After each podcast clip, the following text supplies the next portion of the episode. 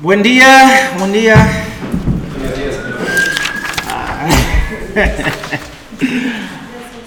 Vamos a continuar nuestro estudio, um, el diácono del Nuevo Testamento, sus requisitos. Es basado en dos libros, un anciano bíblico y un diácono bíblico de Alexander Stroch. Ambos son espectacular. No, so- no estamos 100% de acuerdo um, con algunas cosas que dice, pero el libro es genial. Entonces vamos a ver los requisitos de un diácono, porque en el futuro, dos o tres semanas, vamos a um, ordenar al hermano David como diácono de la iglesia. Entonces, antes de empezar, vamos a orar. Señor, gracias por este día. Gracias, Padre, por tu fidelidad. Señor, necesitamos tu Espíritu Santo para guiarnos. Somos seres humanos y podemos, caernos en error, Padre. Queremos exaltar tu nombre, gozarnos de tu presencia, recordarnos lo que nos espera, Señor, en el cielo, contigo a través de Jesús y el Espíritu Santo que mora dentro de nosotros. Oran por varios hermanos, a Miguelito, que yo creo que está en um, esté con él, Señor, a mi hermano David, um, me imagino que está en trabajo, Señor, guíalo para tu gloria, para tu honra. Um, y ayúdanos, Señor, en este día. En el nombre de Jesús, amén y amén. Entonces, vamos a hacer un repaso breve de la semana pasada. Breve, ojo, breve. Um, no, no, no, vamos a apagar esto. Porque necesito mis notas acá.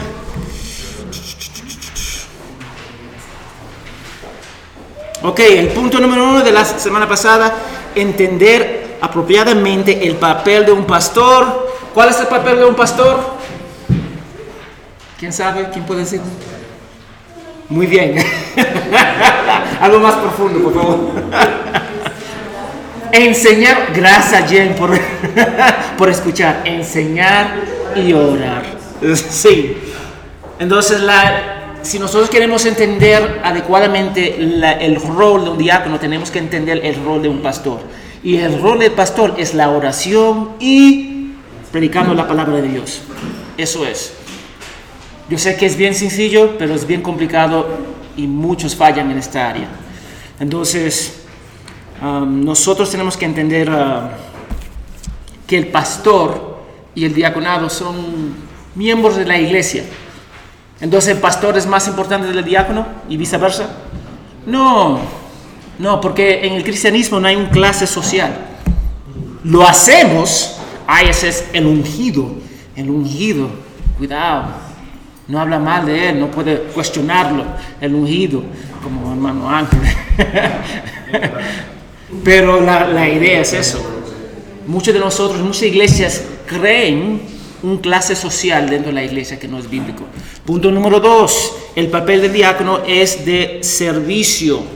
Entonces, nosotros tenemos que ver ese papel tan importante porque muchos creen que es de autoridad y la estructura de la iglesia lo tratan de esa forma. Entonces le dan mucha autoridad a, a los diáconos más que el pastor y viceversa. Hay una junta directiva que normalmente son compuestos de diáconos. Entonces tenemos que cuidarnos sobre eso. Pero el propósito del, diácono es para, para dedicar a la, a la oración, el servicio y la logística de la iglesia. Eso es lo que él hace.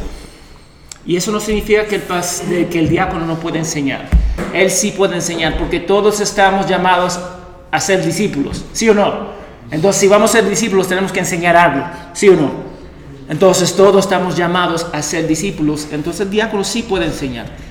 Pero dentro del rol de la iglesia, su, su rol es servicio y para liberar a los pastores, ayudarlo en la dedicación de la palabra de Dios. Ahora, cuando una iglesia, cuando una iglesia permite o le da autoridad a los diáconos en un sentido que no es bíblico, causa mucho daño. He escuchado de pastores, bueno, juntos, juntas, que echaron pastores que eran espectaculares. Aman al Señor, se dedican a la palabra, eran hombres bien dedicados a, la obra, simplemente por su forma de, de decir algunas cosas, o no le gustaba, qué sé yo. Entonces, eso ha pasado varias veces y nosotros tenemos que cuidarnos. Entonces, cuando una iglesia permite como mujeres pastoras, eso no es bíblico. Y cuando una iglesia le dan autoridad a los diáconos en una junta, eso no es bíblico. Y cuando quieren establecer, una iglesia no quiere establecer una pluralidad de, ancianos, y déjame decirte algo, la pluralidad de ancianos es espectacular, porque ayuda para que los pastores puedan rendir cuenta. Y eso es parte de, acá tenemos dos pastores, entonces parte de rendir cuenta, si yo voy a la izquierda o a la derecha, hay, mira lo que dice la palabra Dios, igualmente, viceversa. Entonces nosotros tenemos que ver la importancia de la pluralidad de un pastor, de pastores en, en una iglesia. Y muchas iglesias no quieren establecer una pluralidad de pastores por el mero hecho, porque ellos dicen que ellos adoptan el modelo de Moisés, donde hay un líder y todo debajo de él. Entonces, yo no creo, yo no digo que eso es malo en sí mismo y a veces funciona y funciona muy bien, pero porque algo funciona no significa que es bíblico. Lo digo otra vez, porque algo funciona no, significa que es bíblico. Entonces, nosotros tenemos que ver eso y cómo nosotros podemos esperar a agradar a Dios cuando no lo, no lo estamos obedeciendo. Eso pasa mucho. Entonces, yo voy a hacer eso, yo voy a, hacer, yo voy a dar la autoridad a un pastor, a los diáconos, y después esperamos que Dios bendiga lo que estamos haciendo. Usamos el pragmatismo para hacer y para lograr cosas, pero finalmente no es bíblico. Entonces nosotros tenemos que cuidarnos sobre eso. Tres, el cargo está bajo la autoridad de los ancianos y es un cargo complementario. Amén. La autoridad de los, diáconos cae debajo de los ancianos. Eso es lo que vemos. Podemos ver un ejemplo en Hechos 6, 1 al 7 si quieren ir. Ya repasamos el versículo varias veces. Entonces vamos a seguir la posición, um, número 4, la posición del diácono es, es una posición de carácter y habilidad. Amén. Carácter y habilidad. Es una posición de carácter, carácter, carácter. Nosotros deberíamos estar más preocupados con el carácter de la persona que su habilidad. Lo tenemos al revés. Buscamos la habilidad y después el carácter. ¿Qué empresa hace eso? Son pocas. La iglesia sí lo hace. Buscamos habilidad. Ese hombre es carismático. Esa mujer es... Y después el carácter. Segundo lugar. Nosotros tenemos que verle el carácter de suma importancia para Dios, entonces debería ser de suma importancia para nosotros. Cinco, el, diaconado se estableció por dos razones principales, guardar el testimonio de Cristo, ah, de Cristo dentro y fuera de la iglesia. Um, esos, los pastores predican y predican que Dios es bueno. Sería ilógico que predican el Evangelio y las buenas nuevas de Cristo y en la iglesia es un desorden. Sería ilógico. La gente va a decir, no, yo no voy a creer lo que está diciendo porque la iglesia está en caos. Entonces los diáconos ayudan para administrar bien las necesidades dentro de la iglesia. Eso puede ser con economía, comprando cosas, ayudando viudas, etcétera, etcétera, etcétera. ¿Ok? Y dos, para liberar a los pastores para que se ocupen en la oración y el ministerio de la palabra de Dios. Entonces, ese es el propósito. El diácono está dentro de la iglesia, ordenado por Dios, una posición ordenada por Dios, para liberar a los pastores en la oración y la palabra de Dios. La oración y la palabra de Dios. Entonces, es el punto. Eso fue un repaso de, de la semana pasada. Ahora vamos a ver um, las mujeres como diaconisas. Nosotros mantenemos en esta iglesia que Podemos tener diaconisas porque el diaconado no es una posición de autoridad. Entonces, hay algunas iglesias que dicen que es una posición de autoridad. Y el momento que dicen que es una posición de autoridad, las mujeres no pueden tomar esa posición. porque no pueden ejercer autoridad dentro de la iglesia, según Timoteo 2.12. Entonces es parte de... Nosotros no mantenemos esa posición según lo que vemos en Hechos 6, 1 al 7. ¿Ok? Pero vamos a ver, hay dos versículos claves. Vamos a hablar mujeres como diaconisas. Nosotros mantenemos que las mujeres pueden ser diaconisas. entonces vamos a ver el primer versículo. Acá dice 1 Timoteo 3, 11. ¿Ustedes lo tienen ahí en la hoja? Amén. Está en la hoja. 1 Timoteo 3, 11. Yo tengo dos versiones acá.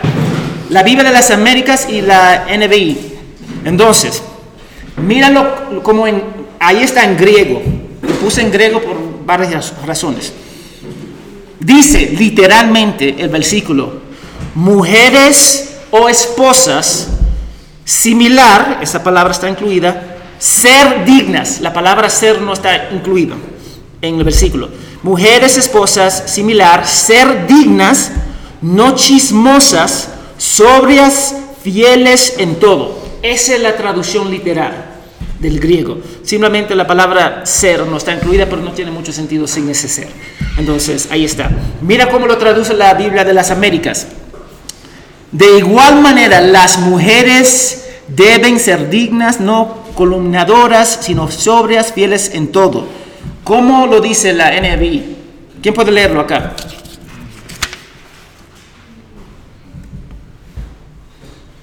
¿Alguien puede leer, por favor?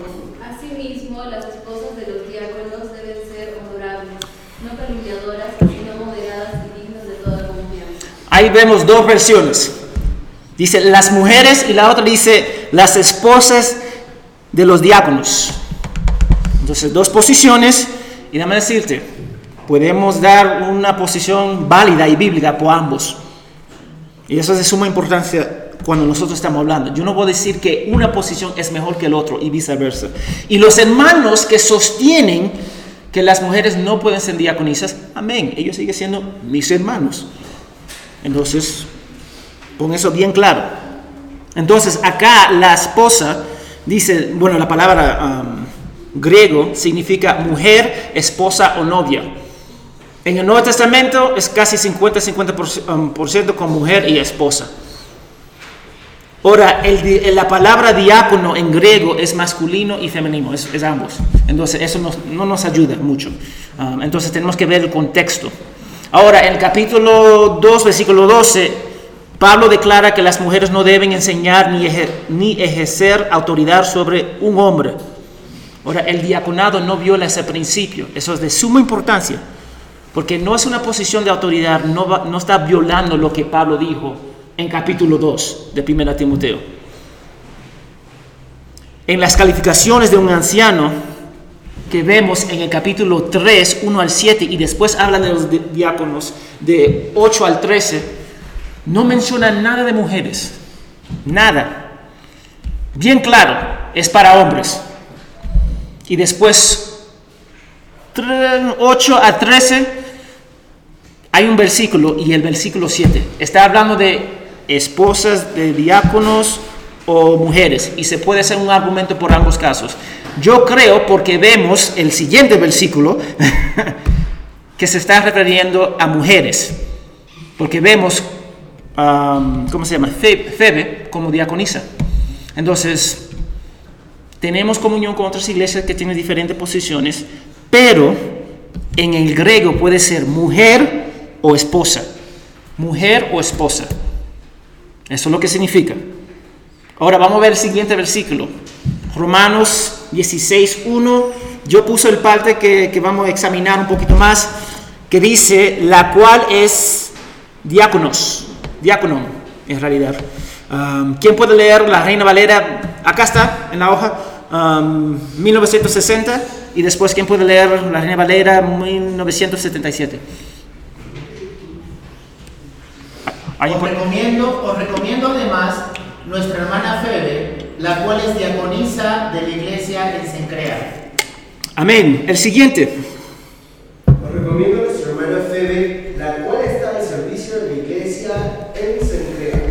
Ok, una vez más, dos versiones. Es la misma Reina Valera. Si estamos hablando de la Reina Valera contemporánea, yo creo que dice diaconisa. Yo creo que dice diaconisa. Entonces vamos a encontrarnos con diferentes traducciones de la palabra de Dios. Ahora, yo creo que está hablando acá diaconisa porque dice en el versículo, en el versículo 1 de la iglesia.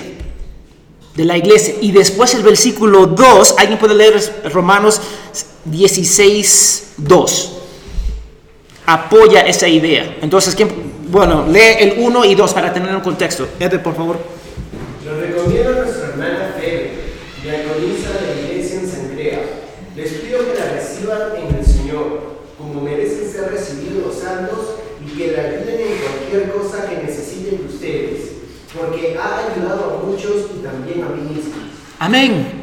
Diaconisa. Algunos teólogos dicen que ella misma entregó la carta, que es trabajo del diácono o diaconisa. Entonces vemos ese sentir. Y porque nosotros no sostenemos que es una posición de autoridad, las mujeres pueden ser diaconisas. Y tiene más sentido. Tiene más sentido. Las mujeres se pueden ayudar a las mujeres y los hombres a las mujeres, a, las mujeres, a los hombres. ¿Por qué? No, no digo que los hombres no puedan ayudar a las mujeres y las mujeres no pueden ayudar a los hombres. No estoy diciendo eso. Pero la tentación es fuerte y bíblicamente sería más lógico que las mujeres ayuden a las mujeres. Hay cantidad de pastores y diáconos que han caído en la tentación de adulterio por esa misma razón. Ah, yo puedo controlarlo, así lo dicen. Y viene una mujer vulnerable y aprovecha. Entonces, es mejor tener mujeres ayudando a otras mujeres y sirviendo a otras mujeres. Entonces, esa es nuestra posición como iglesia. Entonces, mantenemos que una mujer puede ser diaconisa. Y si quieres ser diaconisa, acércate a mi persona o a Jair. Amén. Porque estamos dispuestos a entrenar a las mujeres. Y eventualmente esa mujer va a entrenar a otras mujeres. y ese, es el, el punto. Entonces, vamos a ver los requisitos. Acá vemos 1 Timoteo 8:13. De igual manera, las mujeres, diaconisas, deben ser dignas, no columniadoras, sino sobrias, fieles en todo, que los diáconos sean maridos de una sola mujer. Ahí vamos a parar hoy día, porque esos, hay mucho para hablar acá, en esos dos versículos, y parte de todo 11 y parte de el 12. Entonces vamos a ir a la página, a este lado, por favor. Entonces, el primer punto, las mujeres deben ser dignas. ¿Qué significa dignas? ¿Qué creen? Buen testimonio. Buen testimonio, eso es uno. ¿Qué más?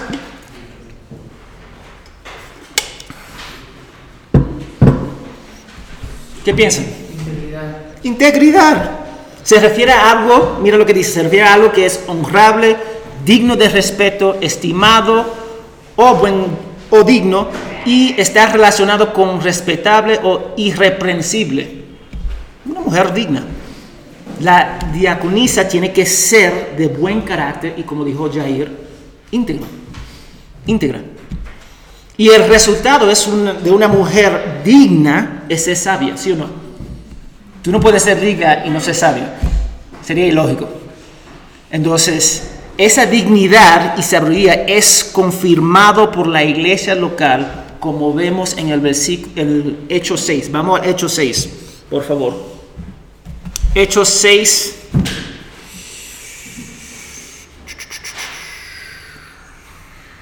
Uno al. Yo creo que es.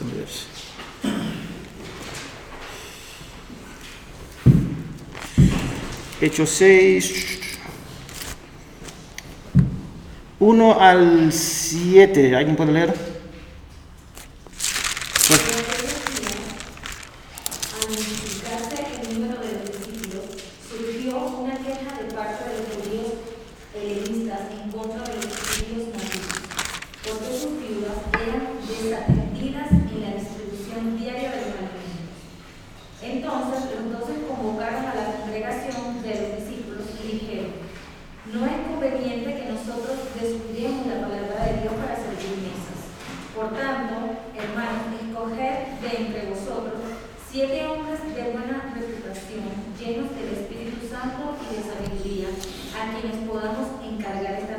Tiempo, tiempo, tiempo. Gracias, Menta.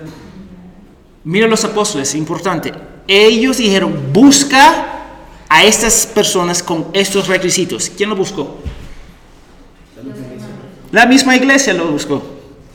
Entonces, una mujer debe ser digna. La iglesia va a confirmar la dignidad de esa, de esa hermana o hermano. Ahora estamos hablando de mujeres. Ahora, si una mujer no es honrada y respetada, tampoco será útil a las hermanas en la iglesia. Porque las mujeres no se van a acercar a una mujer en cual ellos no tienen confianza y madurez, ¿sí o no? Yo jamás me voy a acercar a una persona que, en cual yo no confío. ¿Ustedes van a hacer eso? No, es ilógico. Y si no pueden confiar en los líderes, ya estamos mal. Y yo no estoy diciendo que esa mujer tiene que ser perfecta, porque siempre dentro de la iglesia hay inmadurez. Cada uno de nosotros estamos creciendo diferente, pero estamos creciendo a la imagen de Cristo. Y, las, y los líderes de la iglesia nos ayudan para apuntarnos a Cristo. Entonces el error que muchos líderes hacen es que apuntan a las personas a sí mismos. Y cuando caen, y van a caer, la gente dice, ay, yo, yo me voy de la fe, yo me voy de la iglesia, yo me voy, yo ya, no, no soy creyente. Porque pon sus ojos en el hombre. El hombre siempre va a fallar. Entonces, la diaconisa tiene que ocuparse, ocuparse en apuntar las mujeres a Cristo. Ese es su trabajo, ayudar y servir. Eso, eso es, es el punto del diaconado, servir a los hermanos y para liberar, para ayudar a los pastores, para dedicarse a la palabra de Dios en oración. Y cuando los líderes de la iglesia no son respetables, la iglesia empieza a derrumbarse. ¿Se dan cuenta? Cuando los líderes en la casa, los padres no están bien, la casa se empieza a? Derrumbarse. Ahora se nota mucho más con quién. Cuando hay niños se nota mucho más. Cuando solamente es esposo o esposa, ah, se puede mantener. La apariencia. Pero cuando hay niños y el liderazgo está mal, el hogar está bien mal y después los hijos manifiestan el mal liderazgo de sus padres. Es parte de. Porque la iglesia nunca crecerá más de sus líderes. Lo digo otra vez, la iglesia nunca crecerá más de los líderes. ¿Tú sabes por qué? Porque muchos líderes se enfocan en sí mismos en vez de apuntar a la gente a Cristo. Y muchos líderes no quieren crecer con la iglesia. No quieren crecer, se mantienen. Ya yo tengo un título, seminario, puedo, puedo descansar. Mentira del diablo. No podemos descansar, tenemos que crecer con la iglesia, crecer en conocimiento, en fe, en oración y depender, y depender en Dios. Ahora, dame, decir, y según el libro dio un buen ejemplo, si yo voy a Lima, tomo un avión y el piloto me dice no tengo mi licencia, ¿qué harían? Yo me bajo al toque. Yo me bajaría. Si yo él dice, ay, suspendieron mi licencia ayer, y yo, bueno, saco mis cosas, que, que se lleven maleta, no importa y yo me salgo de ese avión. Muchas de las iglesias están encargando a la iglesia a personas que no cumplen los requisitos que Dios ha puesto. No son mis requisitos. Y la persona, diácono o diaconisa, tiene que ser digno o digna. Ninguno de nosotros vamos a entrar en un avión si el, el um, piloto no tiene su licencia. Ninguno de nosotros. Pero entramos en iglesias tranquilamente. y nos quedamos por años en la iglesia, llevándonos por caminos que no son bíblicos. Entonces, eso porque las calificaciones son importantes. Ever. Uh, una persona que es eh, calificada para ser un diácono y digamos por un tiempo una de, de calificación para la que estaba sirviendo, esa persona, digamos, descansa por un tiempo para trabajar más en su vida para ser restaurado y diaconado o es de que dejas el diaconado y la decoración? Permiso. Yo creo que esa persona debería descansar para organizarse primero y después entrar otra vez, tranquilamente. Yo no soy de sentir decir, cuando es descualificado, ya ahí muere. No soy de ese sentido.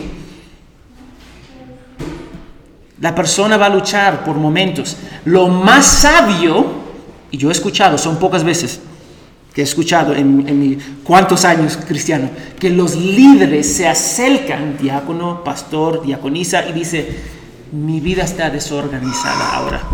Voy a descansar por un momento. Ayúdame en esta área.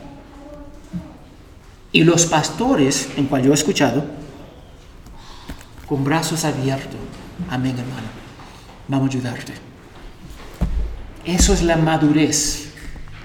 Entonces, si uno, si uno de los requisitos de Dios, si no cumplimos, tenemos, debemos poner un, un paso al costado. Pero eso no significa para siempre. Porque hay gracia en el Señor. hay perdón en el Señor. Y todos nosotros vamos a luchar. Pedro negó al Señor, no sabemos cuánto tiempo duró afuera, pero regresó. Y era una columna de la iglesia primitiva. Entonces, esa es una buena pregunta. Pero nosotros tenemos que ver, los requisitos son bien importantes.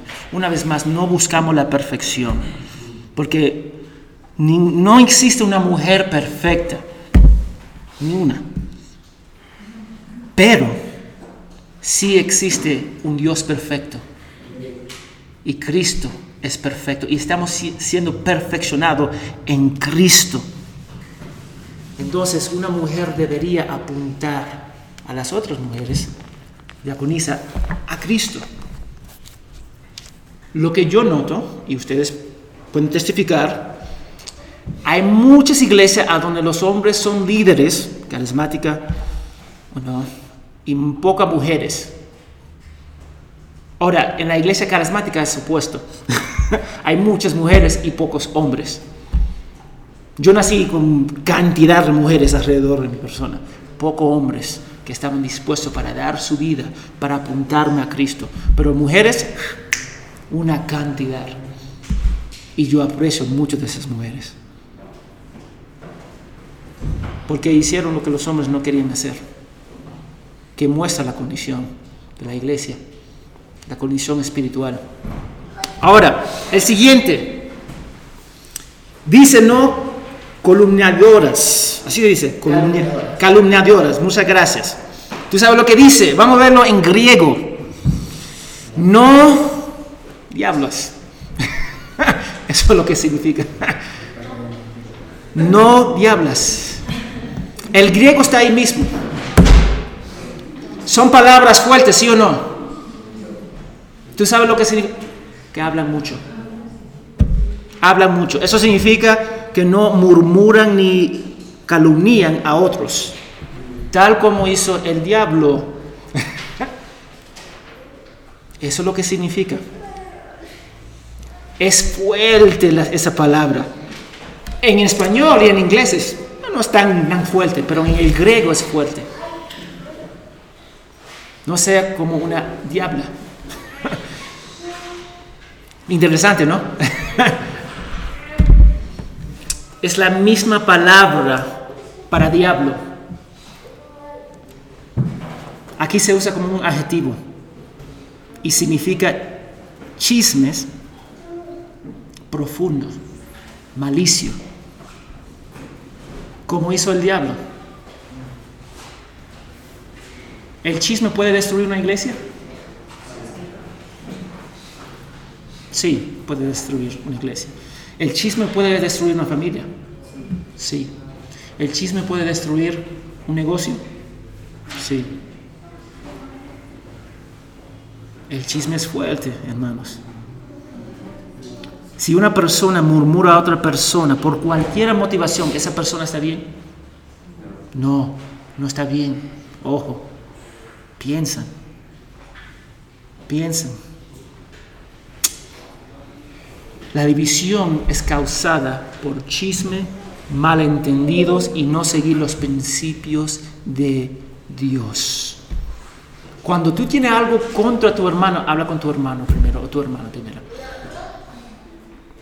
Y nosotros tenemos la costumbre, porque somos indirectos, de no hablar directamente. Nuestra responsabilidad de los líderes es apuntar a la persona, que hable con la persona que te ha ofendido. Vamos a leer lo que dice Levíticos 19, 16. Alguien puede leer Levítico 19, 16. No está en la hoja, pero...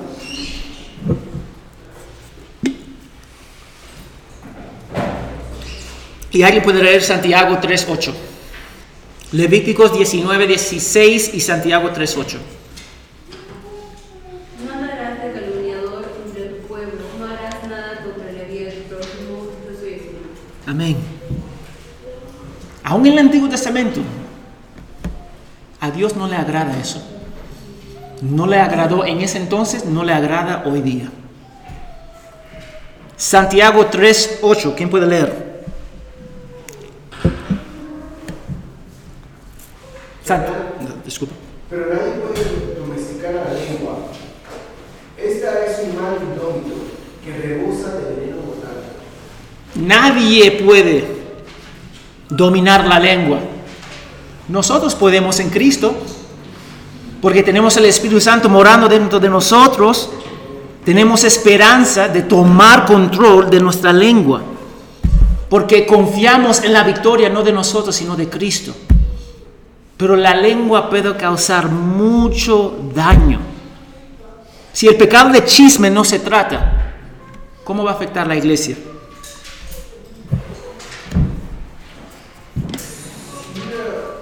Si vamos a de un chisme y una posesión a- hacia un pastor o hacia un diácono, ¿cuál es el proceso en el que se va para ver si eso es verdad?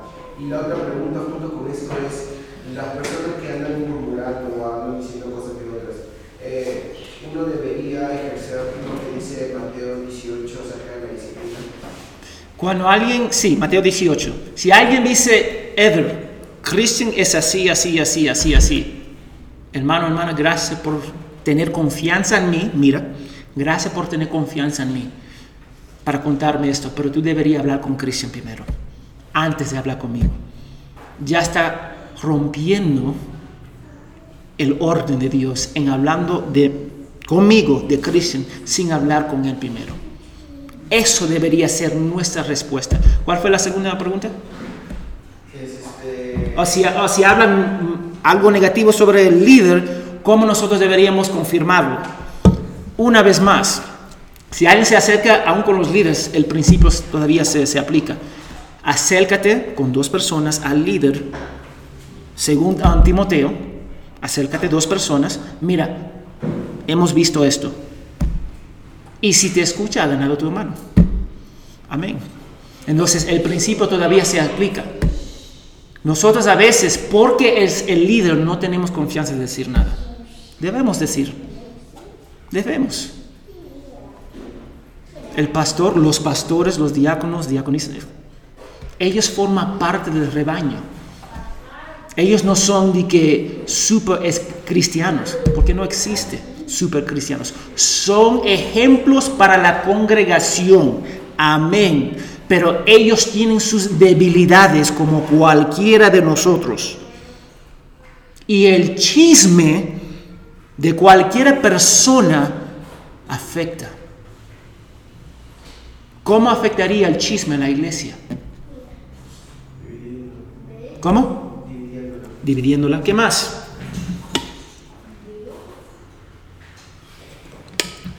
Hiriendo personas, Creando desconfianza. creando desconfianza. ¿Qué más? haciendo que no sientas amor por la persona de la cual está hablando. Amén. Déjame decir, un poquito de levadura hace qué? Fermenta toda la masa. Un poquito de chisme cuesta. Si alguien se acerca y dice, tu esposa te engañó, mi mente va corriendo hasta que yo me acerco a ella y hablo con ella. Y puede ser totalmente falso, pero ¿qué pasa acá? No dejo de, pensar, ¿sí o no? Estoy comiendo, estoy bañando, estoy hablando con fulano, es pensando en eso. El chisme puede destruir personas, iglesias, y lo ha, y lo ha hecho. Porque permitimos un poquito de levadura y después fermenta toda la masa. Es mejor cortarlo en su raíz. Entonces, cuídense. Porque acá es bien claro.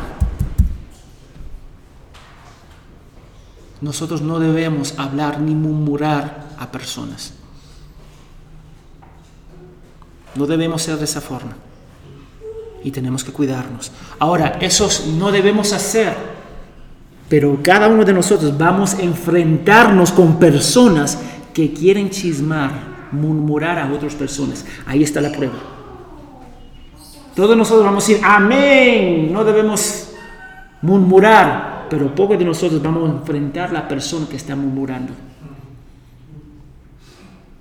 Porque no queremos sacar la paja de los ojos de nuestro hermano. Así es nuestra tendencia. Tenemos que cuidarnos, porque es peligroso. Muchos de nosotros estamos diciendo, amén, amén, amén, amén, amén. Sí, no debemos decir, pero cuando pasa, ahí está el detalle. No estamos dispuestos para cortarlo. Ese es el detalle. Ese es un poquito de levadura afectando toda la masa. Entonces los líderes diaconisas no deberían ser de esa forma. Porque si una mujer, un líder,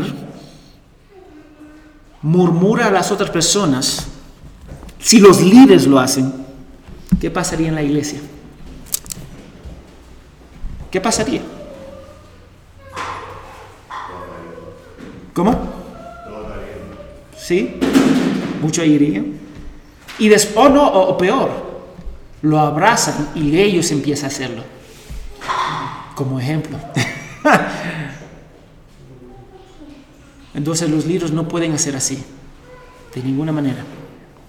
El siguiente, sobrias, templadas, autocontroladas, sobrias, niveladas espiritual, emocional y físicamente, no dada a ningún extremo. Somos personas de extremos, es parte de. Entonces, eso es lo que estamos viendo acá, que una mujer debería ser sobria, templada, autocontrolada. La idea es mostrando el fruto del Espíritu Santo que vemos en Gálatas 5:22. Amor, paz, gozo, paciencia, dignidad, bondad, fidelidad, macedumbre, dominio propio. Amén. Una persona que no, se puede controlar, que no puede controlar sus emociones, acciones y boca, piensa como una es una persona que va a explotar. Entonces la gente tiene temor de acercarse a, esa persona porque no se puede controlar y no sabe qué esperar de él o de ella. Puedes reaccionar bien y cuando reaccionan bien, gracias a Dios que reaccionan bien. Y cuando reaccionan mal, sabía. Era parte de. Entonces, y eso produce temor dentro de la iglesia. Y las personas no quieren acercarse al líder porque no saben de qué estado de ánimo está esa persona. ¿Tú sabes cuántas veces yo me he acercado a personas que son explotivas y no sabía cómo iban a responder? A veces responden bien, a veces responden mal. Y nosotros si un líder es así, ¿cómo podemos tener confianza en esa persona? Es difícil. Entonces, ¿cuál sería la respuesta natural del hombre? Evitarla. Eso es lo que hacemos. Si una persona es explotiva, no, no es autocontrolada, vamos a evitar a esa persona, ¿sí o no? Yo evito a esa persona. Mi naturaleza evita a esas personas. esa persona siempre está causando conflicto. Mejor evito que acercarme. Pero si el líder es así, ¿se puede evitar el líder?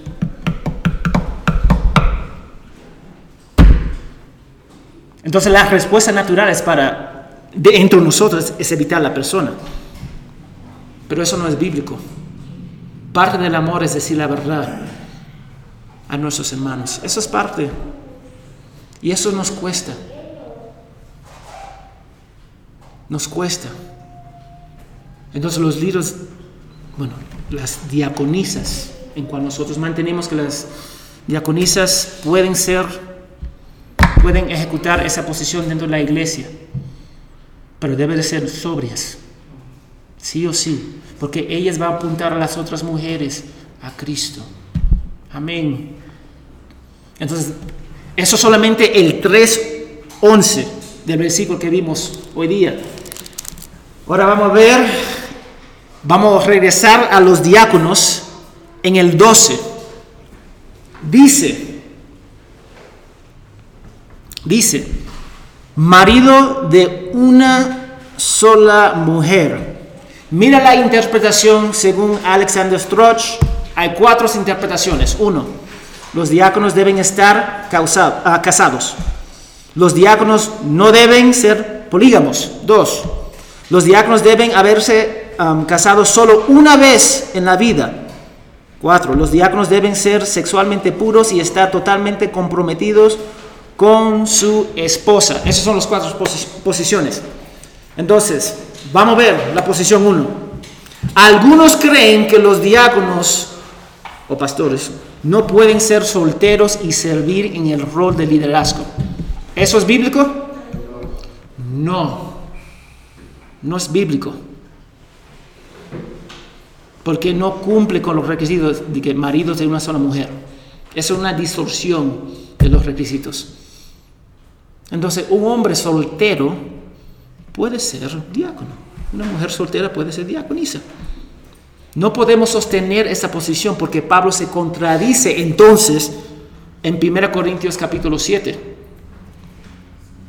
en cual él anima a las personas para mantenerse como soltero. ¿Sí o no? y él no se va a contradecir, la palabra de Dios no se va a contradecir. Entonces Pablo mismo se descalifica porque él no era casado. Algunos dicen que era casado y su esposa lo dejó, no sabemos, o murió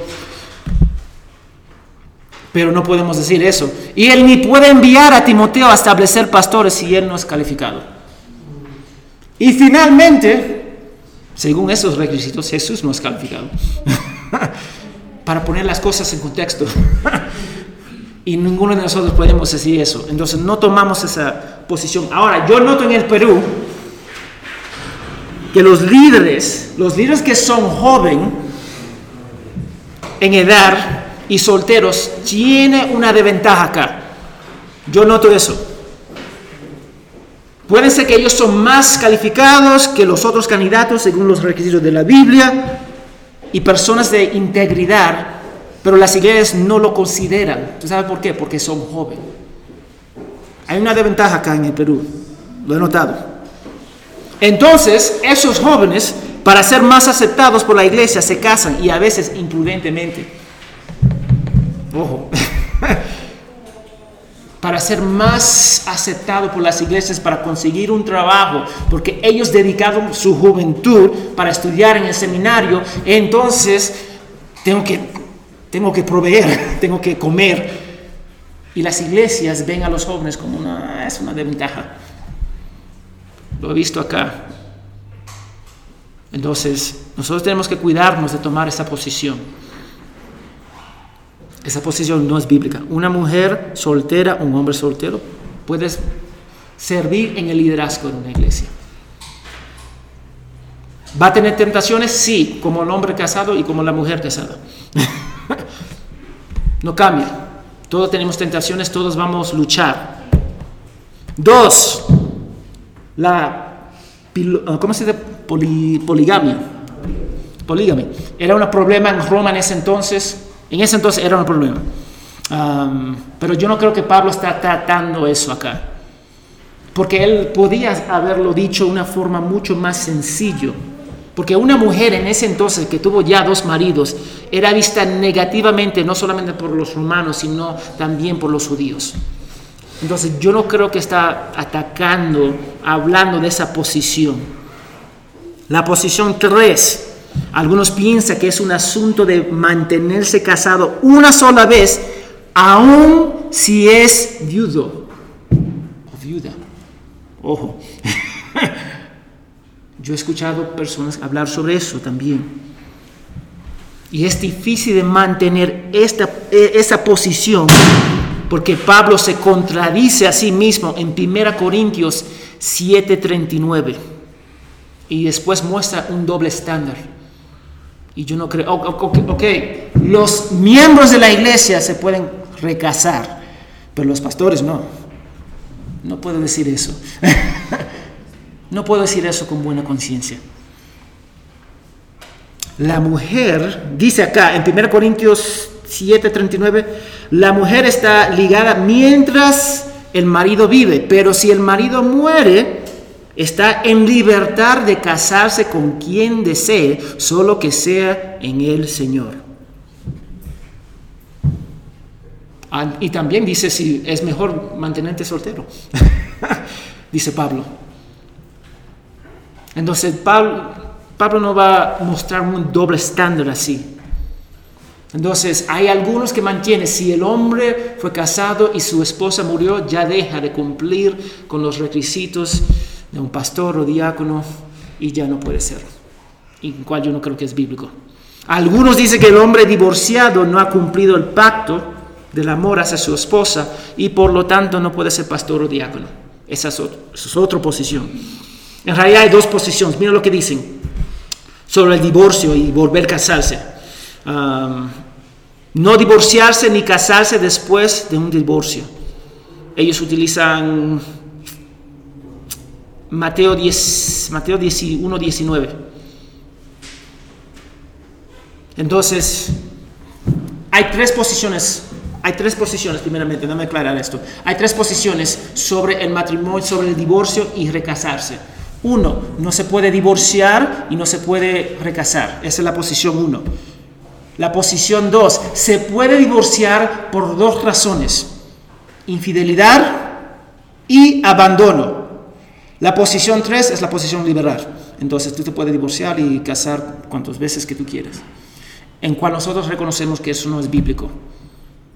Ahora, uno puede estar casado y nunca engañar a su cónyuge físicamente, pero puede engañar a su cónyuge emocionalmente con la pornografía. Eso puede pasar, o con otra persona. Una persona puede estar casada y engañar a su cónyuge varias veces, pero se mantiene en el matrimonio. ¿Ese hombre es calificado? Algunos dicen que sí. Yo creo que no. Bíblicamente no. Y déjame decirte, era difícil hace 80 años que una iglesia contrataba a un hombre divorciado. Bien difícil. Pero la cultura ha cambiado y el divorcio se ha vuelto mucho más común. Y muchos han cambiado su posición.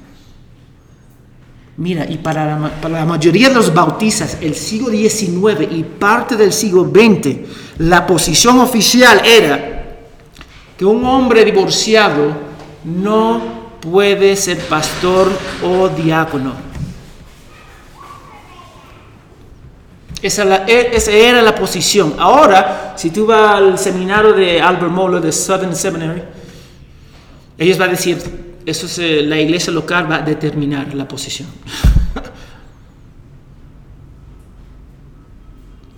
y hay dos puntos de vista en cual yo estaba hablando. Uno, un hombre que estaba divorciado por razones bíblicas, que es infidelidad y abandono, puede volver a casarse y está calificado para ser un pastor o diácono.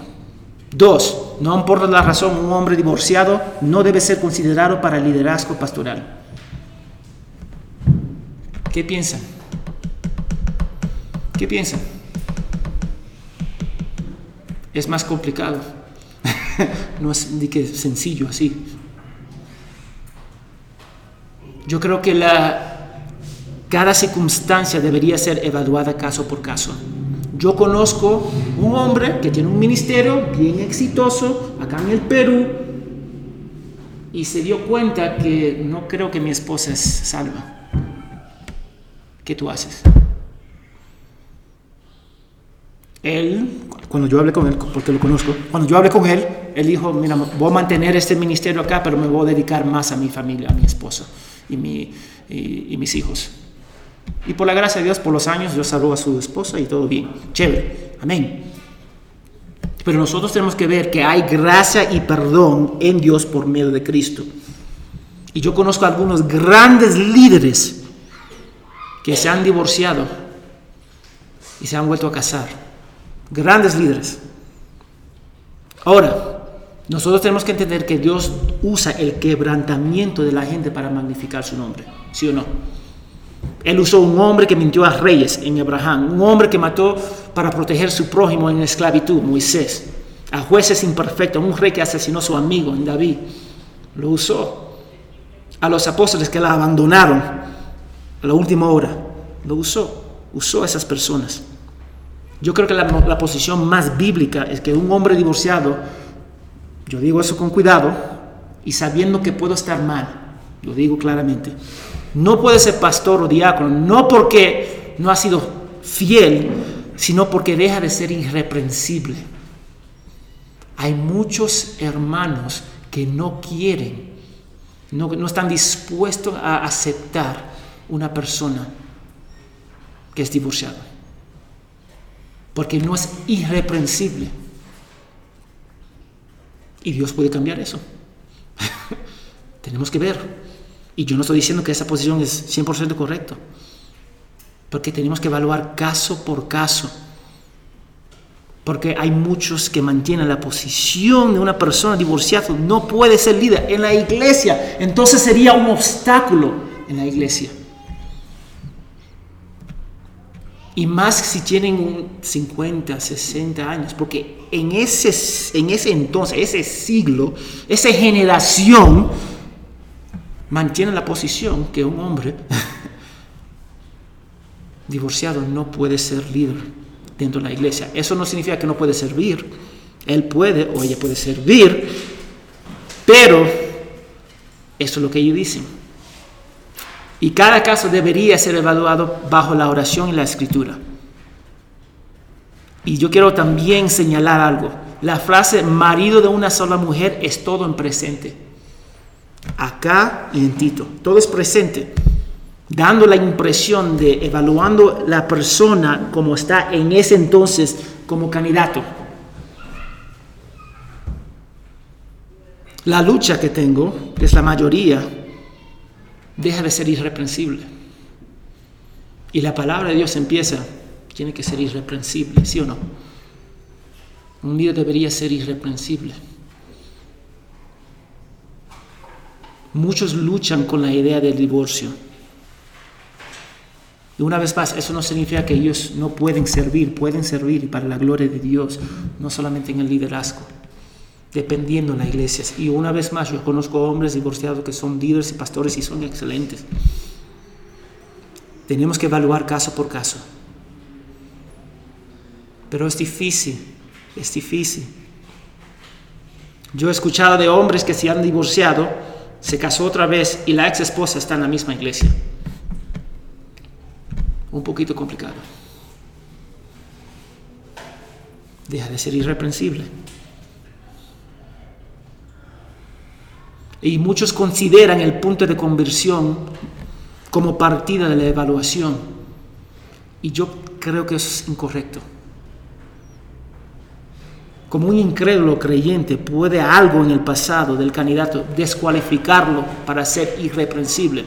Yo te doy un ejemplo de un extremo que es mucho más fácil de ver. Un hombre o mujer que ha luchado con abusar de niños sexualmente se ha arrepentido. Hay perdón en Dios. No estamos cuestionando su, salvación, porque nada lo puede separar del amor de Dios. Pero ustedes ¿Le darían el trabajo de trabajar con los niños? ¿Sí o no? ¿Por qué no? Porque pienso que es como que a un alcohólico le des un poquito de vino en la Santa Cena. Hay cosas que quizás no puede manejar o lo pueden hacer recaer nuevamente. ¿Qué más? ¿Qué piensan? ¿Por qué no es prudente? Sí.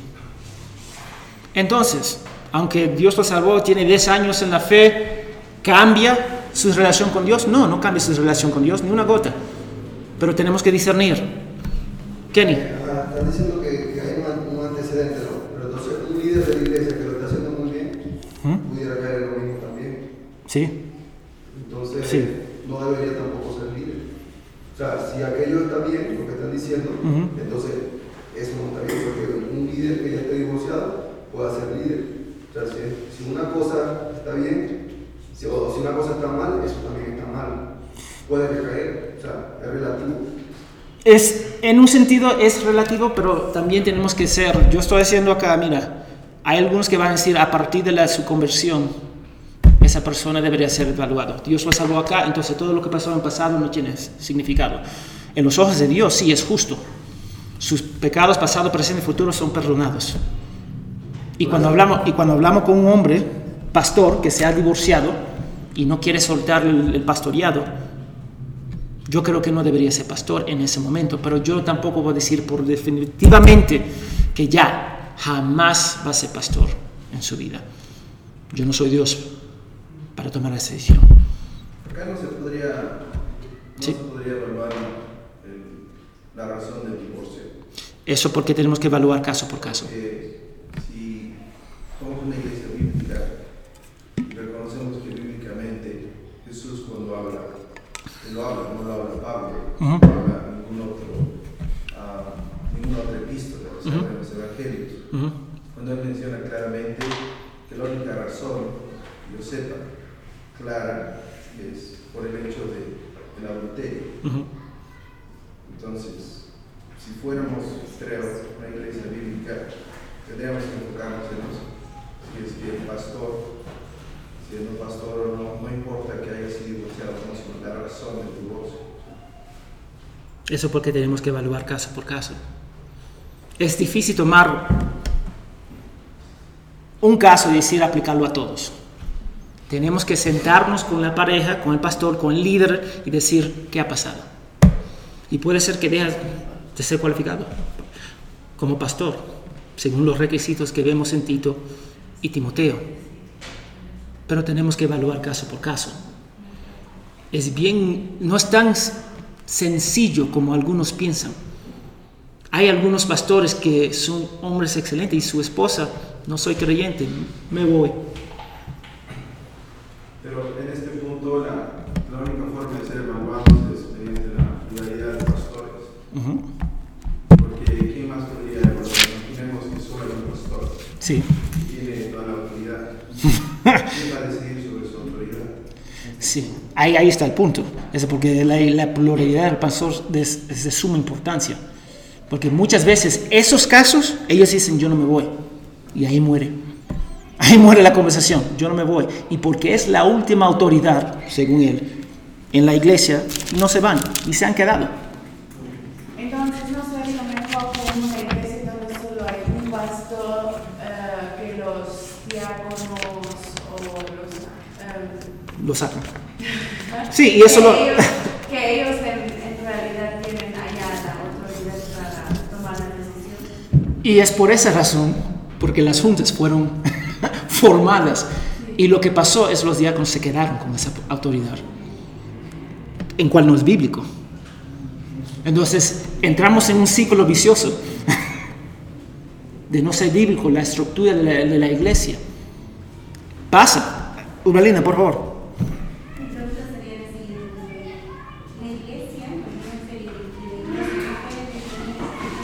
No, no escucho, dilo otra vez.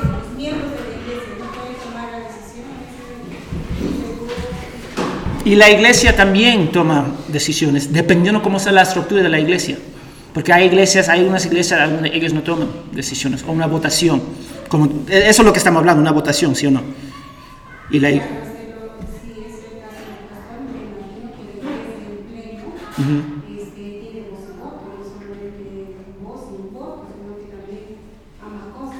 este, tiene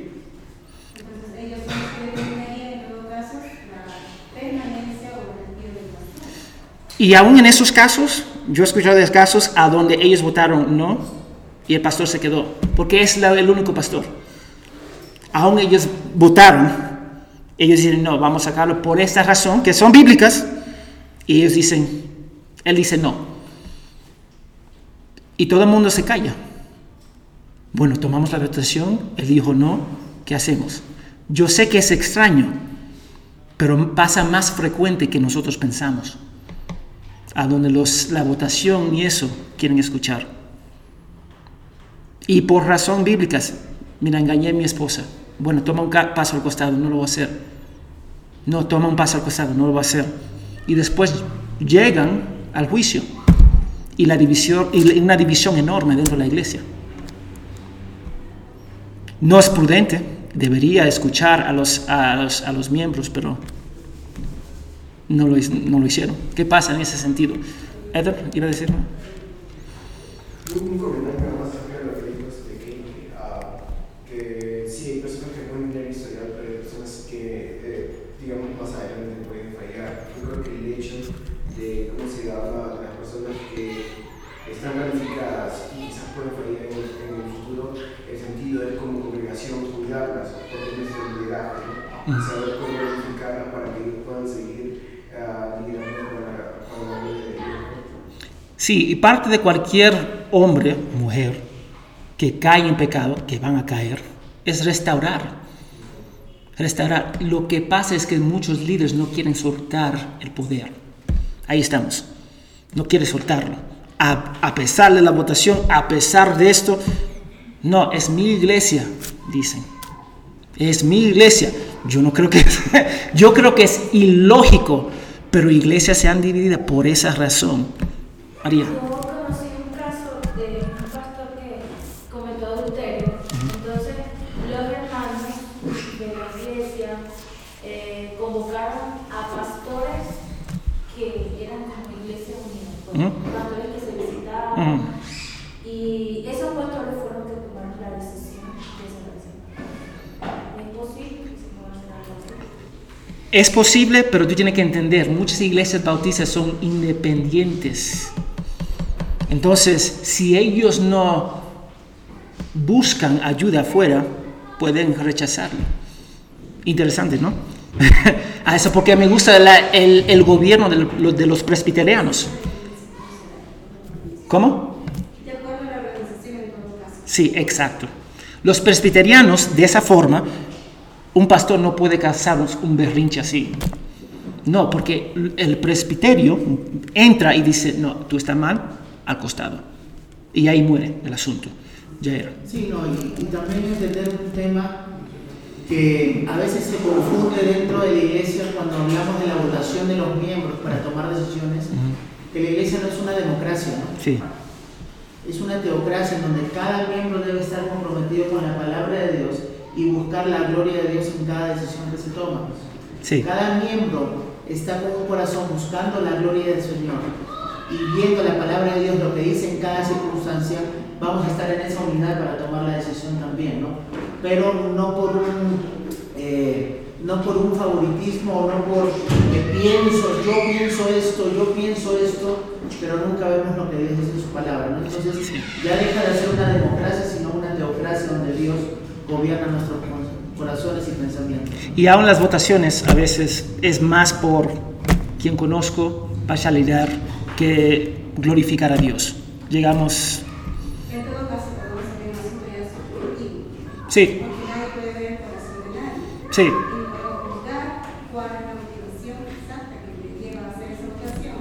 exacto. Sí. Esther, en vez de ser objetivo con qué, con este libro, con la palabra del Señor, se convierte subjetivo sobre nuestro corazón. Y nuestro corazón es bien engañoso. Ahora, el último punto, y ahí va- ahí vamos a terminar, es la fidelidad. La idea de fidelidad, fidelidad y pureza sexual en la persona. John MacArthur dice, no se trata de estatus, se trata del carácter. No es una cuestión de circunstancia, es una cuestión de virtud. En esta posición, el autor Alexander Strauch, en su libro, él toma esa posición.